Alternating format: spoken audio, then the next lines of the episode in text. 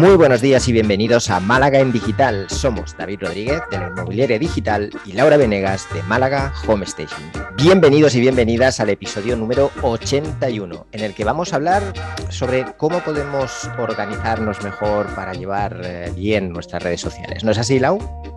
Así es, David, porque habrá muchos que son como tú, que están siempre al día y publican y tienen sus redes activas y gente como yo que, que, no, nos cuesta un poquito más, lo voy a decir así delicadamente, nos cuesta un poco más. Entonces, este episodio lo que vamos a hacer es exprimirte, exprimirte en algunas preguntas de, de cómo hacer y, y, sobre todo preguntarte si es buena idea o no es buena idea usar ciertas herramientas eh, y qué es lo que le gusta ¿no? a, a esos famosos algoritmos como, para, como para sacar un poco de provecho. ¿Te parece bien? Eh, sí, con matices. Ya, ahora te explico, ahora te explico. Explícame, a ver qué, qué es a lo ver, que no nos vas a contar. Bueno, uh, yo, yo, creo que hay, hay, que diferenciar ¿no? entre la persona que está empezando, la persona que lleva tiempo, la persona que lleva mucho tiempo en, en redes sociales. ¿no? No, no puede afrontar la, con la misma estrategia las redes sociales alguien que empieza desde cero, que tiene un negocio nuevo, que tiene una idea nueva que a lo mejor alguien que ya tiene una comunidad, que, que ya ha conseguido pues esos primeros mil seguidores, por poner un, un, una línea a superar, y que, bueno, pues ya lo tiene un poco por la mano, ¿no? Eh, en principio, si queremos hablar de algoritmos, yo no soy muy partidario. ¿Por qué? Porque cuando empiezas a preocuparte por algoritmos, dejas de preocuparte por hacer lo que tienes que hacer, que es crear contenido. Ya está, ¿vale? Creo que es importante utilizar herramientas que nos faciliten el trabajo, pero tampoco obsesionarse con las herramientas, porque si no al final estamos más pendientes de las herramientas de crear contenido, que es lo importante. ¿Vale? Entonces, uh, al final, cuantas más cosas añadamos, cuantas más cosas queramos utilizar, cuantos más atajos queramos tomar, más nos vamos a desviar de, lo verdaderamente importante, que es entender eh, lo que nuestra audiencia, lo que la gente a la que nos queremos dirigir, lo que la gente a la que queremos llegar, eh, le puede interesar, puede ser relevante para ellos, para que nosotros tengamos también una guía, no, no de qué crear, porque al final nosotros crearemos lo que podamos crear, lo que sepamos hacer o, lo que hagamos, ¿no? sino de cómo podemos comunicar lo que nosotros hacemos a esas personas en particular de manera que, bueno, pues nos miren, nos vean, nos lean y, y, y se sientan pues interesados por lo que hacemos. ¿Y cómo hacemos sobre todo para no mm, eh, no caer en el olvido, ¿no? Porque esto es, bueno, esto es típico mío. Eh, me tiro un mes y medio publicando una vez a la semana, que básicamente es el podcast, y luego digo, oh, venga, ya que tengo material aquí que estuve generando, pero no terminé de editar o lo que sea, no lo he usado, uh -huh. eh, ¿cómo hacemos? ¿Es una buena idea usar alguna aplicación de gestión de estas de, um, que te, te programen publicaciones? ¿O no es buena idea? ¿O es mejor estar conectado? Porque algunos dicen, bueno, sí, publica y quédate ahí, digamos, está, está online en la, en, en la aplicación, que al final es lo que a Instagram, Facebook mm. o a TikTok les interesa, ¿no? Que haya usuarios eh, conectados. ¿Es una buena idea ir preparando material a futuro o tiene que ser todo en el momento, todo instant? Por eso Instagram, ¿no? Uh, uh, bueno, yo creo que es bueno tenerlo preparado. No, no, creo que haga falta hacer, contar con herramientas a, nivel civil, por llamarlo de alguna manera, a nivel particular, ¿no?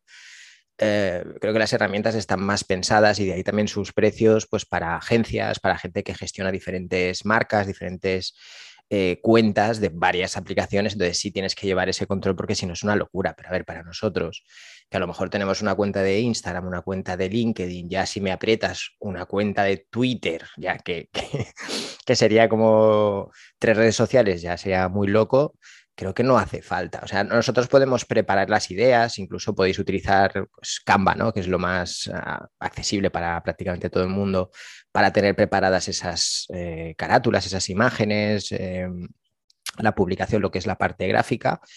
Yo utilizo, por ejemplo, la aplicación de notas del móvil para, para los que es el texto, y así ya lo tengo escrito, y luego lo único que tengo que hacer cuando voy a publicar es montar el texto, poner la imagen y ya está. También utilizo mucho contenido in instantáneo. Hay muchas veces que, bueno, pues me levanto, se me ocurre algo, lo publico y, y chimpum, ¿no? Y no me complico mucho más la vida.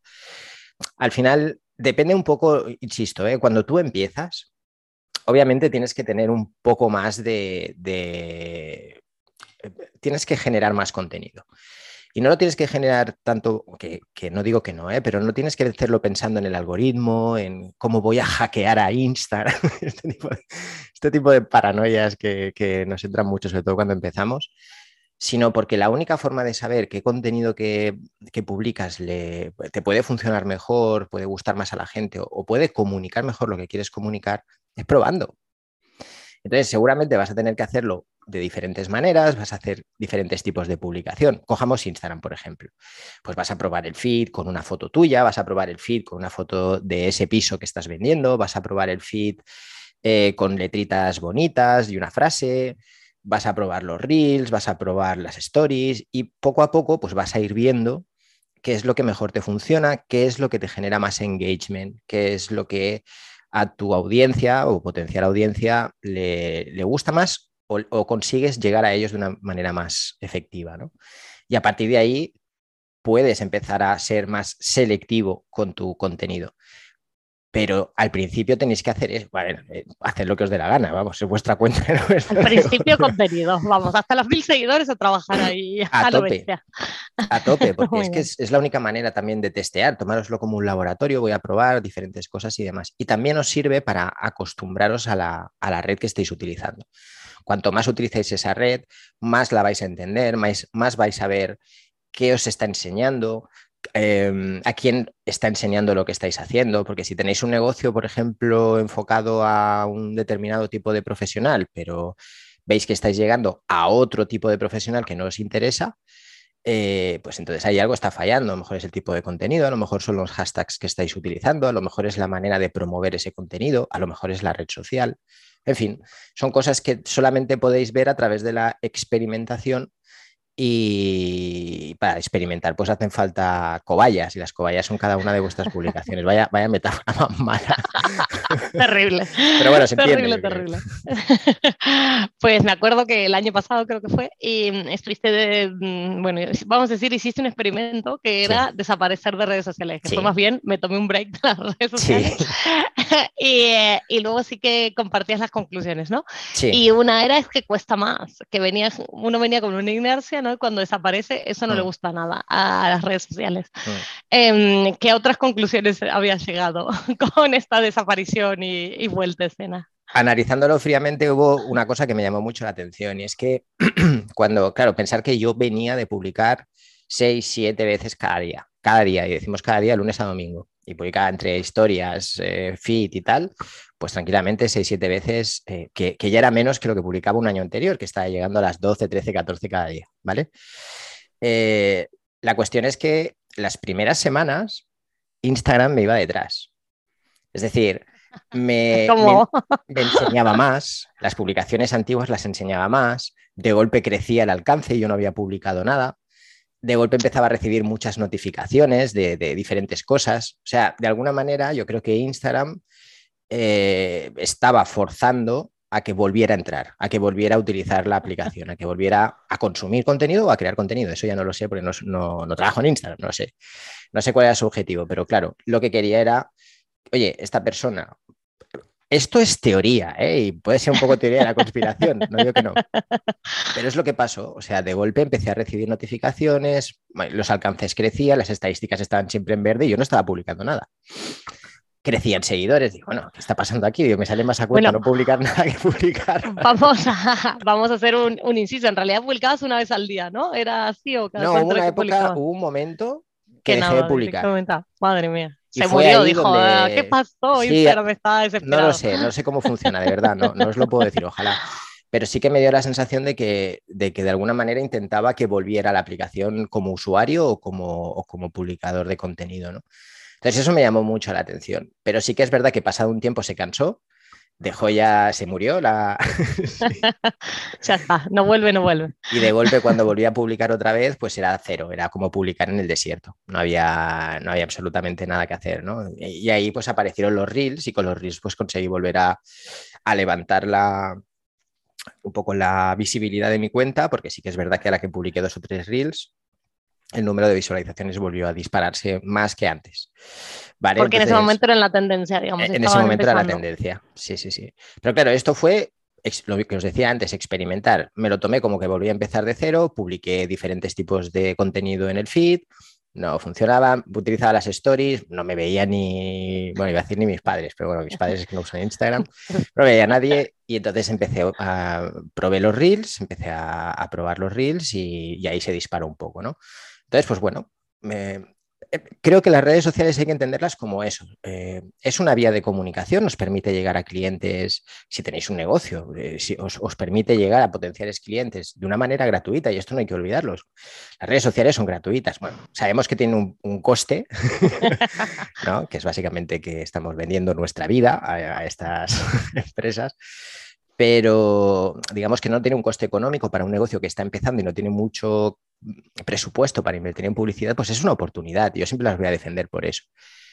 Eh, pero tenemos que probar y tenemos que experimentar. No, no creo que hayan métodos eh, empaquetados para tener éxito en redes sociales porque básicamente están cambiando constantemente las redes sociales. Entonces, lo que puede llegar a funcionar hoy, que yo soy muy listo, cojo, lo meto en un curso y te lo vendo, puede que la semana que viene ya no funcione porque ha cambiado el algoritmo, porque ha cambiado lo que sea. ¿Vale? Entonces, es experimentación y es probar, es no tener miedo de, sobre todo de lo que van a pensar los demás. Hablábamos un poco de... A nadie le importa, además. Es que esa es la base, o sea, entender que lo que hagamos tampoco quizá es tan relevante como pensamos, ¿no? Pero hablábamos al principio, antes de empezar a grabar, que un poco la idea de este podcast era cómo podemos encontrar ideas, cómo podemos eh, conseguir esa frecuencia de publicación. Una de las principales barreras que yo he escuchado cientos y cientos de veces en mis consultorías o hablando con gente que está empezando y demás, es que, eh, claro, si ya es difícil tener ideas y estar creativo todos los días, si ya es difícil, digamos, hacer la, maquetación, no para todo el mundo es igual de fácil pues hacer una foto o grabar un vídeo o lo que sea. Esto hablábamos con Ana también, ¿no? el, el, tema de los vídeos con Ana Rufián. Si encima le ponemos nuestro filtro de decir, Buah, es que esto no es suficientemente bueno, o es que qué van a pensar de mí si publico esto, o es que me va a ver mi competencia, a quien, por cierto, no le vas a vender nada, y qué van a decir de mí o qué van a pensar de mí, pues entonces ya de esas 10 publicaciones que podías publicar te queda una. Pues eh, a ver cómo encontramos el resto de publicaciones que tenemos que subir. ¿no? Es verdad, es verdad. Es así, hay que perder los miedos y un poco, bueno, coger las ideas que nos decía Ana, ¿no? De tener ya, si queremos mantener un, una frecuencia, una constancia de publicación, tener nuestras ideitas anotadas eh, en algún sitio y bueno, ir tirando desde ahí cuando estemos faltos de inspiración. Y para ir cerrando, la pregunta que creo que va a ser clave y que todos nos hacemos, o sea, ¿cómo descubrimos las tendencias? ¿No? Porque ¿cuál es la próxima tendencia? No te voy a preguntar porque esto en tres meses perdió vigor. Eh, sabemos que hoy en día eso, todo lo que es formato video está teniendo mucho más peso que foto, pero esto puede cambiar perfectamente de, un día para otro. Entonces, ¿cómo nos enteramos cuál es la tendencia? ¿Cuál es la canción que más se está escuchando? O que al final las redes nos van dando ciertas pistas porque nos pone, ¿no? Eh, vas a hacer un, vas a ponerle música a tu story o a tu reels y te dice cuántas millones de publicaciones hay con la misma música. Eso mm. por un lado, pero fuera de eso, ¿dónde lo vemos? ¿Cómo nos damos cuenta? A ver, eh, pensar que las tendencias se crean, es decir, hay alguien, un iluminado, que dice que ahora mismo esta canción está de, de tendencia. Entonces tú lo ves, el, segundo iluminado, en la fase de, en la pirámide de iluminados, dice, pues vamos a utilizar esto y yo también voy a decir que esta canción está en tendencia. Cuando llega a la fase 5, nosotros estamos, el usuario de pie, de, calle, nosotros estamos en la fase, en, el escalón 10 o así, ¿vale? imaginaros todas las, las, escalones que pasa esa canción hasta convertirse en tendencia. O sea, basta que alguien con, mucha audiencia y alguien que, que tenga mucho alcance, de golpe haga viral, haga, haga que una canción se convierta en tendencia para que todo el mundo la utilice y todo el mundo eh, la, transformemos en, una canción que es tendencia. Esto en lo que respecta, por ejemplo, a Reels o a TikTok. Al final yo creo que la tendencia que tenemos que mirar es la tendencia de nuestra audiencia. Y siento ser tan pesado con esto, si ya me gustaría daros unos tips ahí, oye, esto es ABC, matemática pura. Pero fijaros en la tendencia de vuestra audiencia, qué es lo que está diciendo vuestra audiencia en redes, qué es lo que está consumiendo, qué comparte, qué le gusta, qué comenta, porque ahí es donde tenéis realmente una fuente de información interesante. No, se trata de llegar, nosotros, los que tenemos un pequeño negocio, no hace falta que vayamos a buscar la viralización, no vayamos a buscar los miles de views, los miles de likes y todas estas cosas. Eso es, desde mi punto de vista, siempre, desde mi opinión, ruido, puro ruido para nosotros y, para lo que estamos haciendo. Vamos a buscar qué es relevante para la gente. Y eso lo podemos ver gracias a las redes sociales mirando qué están viendo, qué están comentando, qué están haciendo, qué les gusta, qué no les gusta. ¿Vale? Tenéis ahí, vamos, toda la, la data que queráis, que está tan de moda, ¿no? El Big Data. Tenéis ahí toda la data que queráis para tomar mejores decisiones. Y luego, a partir de ahí, transformarlo en un formato, primero, que, con el que os sintáis cómodos. Es decir, sí, sí, va a ser un infierno para vosotros publicar en TikTok eh, porque no os sentís cómodos o lo que sea, pues oye, no lo hagáis. Probar en Reels a lo mejor, que como estáis en Instagram os resulta más cómodo y estáis más familiarizados, pues probar en Reels. Y ahora un día que Reels se acabará, puede, pero mientras dure, pues aprovecharlo lo que podáis, ¿no? Si, sois, si os sentís más cómodos en LinkedIn, pues explotar LinkedIn. A lo mejor ahí os tenéis más facilidad para sentiros cómodos a la hora de publicar un vídeo, de publicar un artículo. ¿vale? Buscar un poco de comodidad, tampoco hace falta pasarlo mal cada día, yo sé que gente lo pasa muy mal con esto de las redes sociales. Y después intentar pensar siempre en eso, en, buscar de qué manera podemos comunicarnos con la gente. Y para eh, saber comunicarnos con la gente, y la mayoría de nosotros, sobre todo el sector inmobiliario, eh, es gente que es comercial, que es de ventas, que es comunicación pura, necesitamos saber, entender un poco a la otra parte, ¿no? Para saber cómo decir las cosas y, cuál es la mejor manera que podemos, eh, con la que podemos comunicarnos con ellos. Pero es mi opinión esto, ¿eh? Esto, exacto, vamos a decir, opinión de David, el cómo podemos hacer. Pero muy bien, muchísimas gracias David y ahora sí, vamos a pasar al cierre definitivo. El libro me imagino que nada, porque siempre que hablamos de estas cosas no, no solemos... ¡Oh, muy bien! Cuéntanos. Tengo uno, eh, es antiguo, pero la hostia antiguo, está, estará desactualizado probablemente pero habla de cosas como llamamos evergreen, ¿no? Habla de, de, conceptos que yo creo que son totalmente aplicables ahora eh, que es, se llama Atla en Grande. ¿Vale? Es de, no sé si lo diré bien, Gary Vaynerchuk. Gary Vaynerchuk, lo, dejaremos apuntado como siempre. Pero bueno, es eh, Gary Vaynerchuk, que es el dueño de una agencia de marketing bastante importante de Estados Unidos.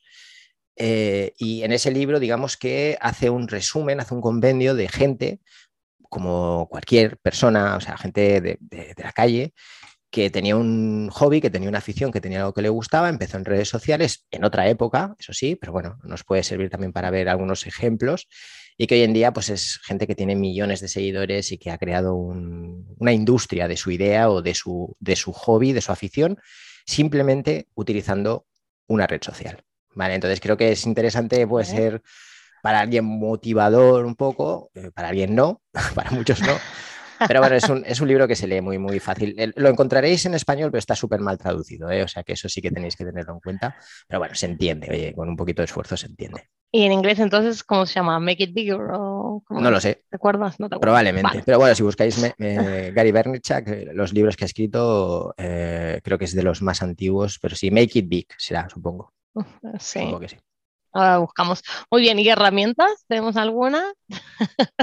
Para a ti la herramienta. a ti. Yo, bueno, voy a hacer la única herramienta que utilizo en este momento, que es el InShot para editar videos, para que sea fácil en el propio teléfono, ¿no? Trabajar al mismo tiempo y subir, eh, porque ahora últimamente se me da por los videos. Y bueno, veremos, ¿no? Cada, cada mes en mi vida es diferente. Entonces, a ver qué pasa el mes que viene. Pero ahora sí que estaba con bastantes videos que me, que me resultan fáciles de editar ahí, eh, hacerle efectos especiales y todo esto y luego compartir. Muy bien. Pues mira, a ese respecto, si estáis en una fase un poquito más avanzada y tenéis un poco de, de, euros ahí que os apetece derrochar para crear contenido, os digo dos herramientas, ¿vale? Una que es para encontrar música.